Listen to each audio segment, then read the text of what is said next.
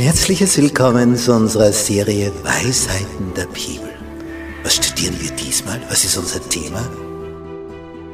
Haushalter Gottes. Was ist darunter zu verstehen? Ja, das wollen wir eben besprechen. Ich halte mich an das, was der Psalmist geschrieben hat im Psalm 116. Wie soll ich dem Herrn vergelten all die Wohltaten, die er an mir tut? Und darüber wollen wir uns Gedanken machen. Wir halten so viele Segnungen von ihm. Wir haben das Leben von ihm bekommen. Wie kann ich ihm etwas zurückgeben? Wodurch? Wie?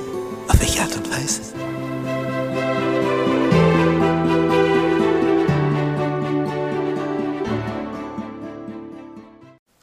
Donnerstag. Gottes Rat suchen. Wir tun also gut daran, immer zu fragen, finde ich da irgendetwas zu dem Punkt in Gottes Wort? Und wenn wir was finden, dann sind wir gut beraten, danach zu handeln.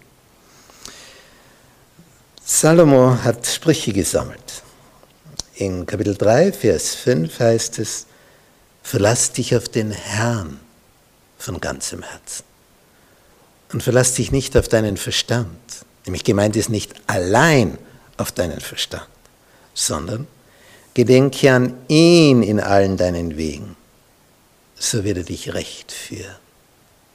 Gedenke an ihn, dann kann er dich führen und wird er dich führen.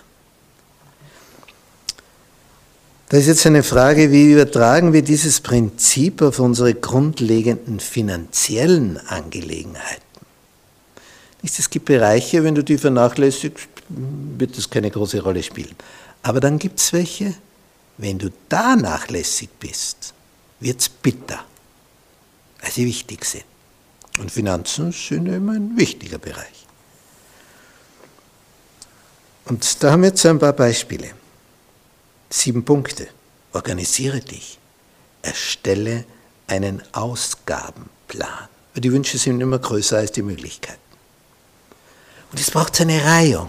Was kann warten? Was muss unbedingt bezahlt werden? Ich meine, wenn ich die in einer Mietwohnung bin und ich zahle da nicht, die warten nicht lang. Und dann bin ich draußen aus der Mietwohnung. Ja, man kann auch unter der Brücke schlafen, wenn man das möchte. Es gibt eben Jahreszeiten, da ist es dann dort nicht so fein. Erstelle einen Ausgabenplan. Was ist unbedingt nötig? Was bleibt dann übrig? Und dann staunst du. Ja, ich habe so viel Lohn. Ja, aber wenn das weg ist, das weg ist, das weg ist, das weg ist, was sollte als erstes weggedacht werden? Der Zehnte. Punkt 2. Gib weniger aus, als du einnimmst. So ein einfacher Satz, der hat es in sich. Denn viele denken sich, naja, ich gebe halt so lang aus, so lang was da ist. Und blöderweise dauert dann das Monat etwas zu lang. Der Februar, der ist günstig, weil da haben wir nur 28 Tage. Aber wenn es dann 31 Tage sind, dann wird es schwierig, dass man am Schluss auch noch was hat.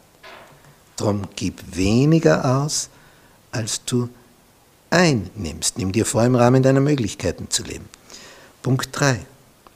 Spare von jedem Lohn einen Teil. Kommt natürlich immer aufs Einkommen drauf an. Wenn, wenn fast nichts da ist, dann kann man schwer was sparen. Aber wenn eine bestimmte Summe vorhanden ist und bei genauer Haushaltsführung lässt sich sparen. Spare in der Zeit, hast du in der Not. Punkt 4. Meide Schulden wie die Pest, hat man früher gesagt. Jetzt könnte man sagen, meide Schulden wie das Coronavirus. Hier ist also eine Gefahr. Ich meine, es gibt Schuldenbereiche, da geht es gar nicht anders. Nicht? Wenn du ein Haus bauen willst, wer, wer hat diese Summe? Sonst kannst du es erst fertig bauen, wenn du in die Rente gehst. Also, das ist etwas Sinnvolles. Aber gib nicht dein Geld aus in einem Ausmaß für etwas, wo du auch warten kannst. Ich will aber nicht warten. Ja, dann wirst du aber dein Lehrgeld bitter teuer bezahlen. Meide Schulden. Punkt 5. Sei ein gewissenhafter Arbeiter gewissenhaft. ordentlich, dass auf dich Verlass ist. Wenn dir gesagt wird, das und das zu erledigen, dann mach es so gut, wie du nur kannst. Punkt 6, sei Gott gegenüber finanziell treu. Wird gespeichert im Himmel. Ob du für ihn seinen Anteil auch zurücklegst. Und am besten gleich am Anfang. Nicht warten. Ja, wenn was übrig bleibt, dann. Ja, so wird nie was übrig bleiben. Punkt 7. Vergiss nicht, dass diese Erde nicht unser ewiges Zuhause ist. Nämlich diese Erde. Es wird dann einmal eine neue geben, die schon, aber nicht diese. Also alles, was hier ist, wird vergehen. Das ist nicht für die Ewigkeit. Nur dein Charakter, der bleibt für die Ewigkeit. Und nur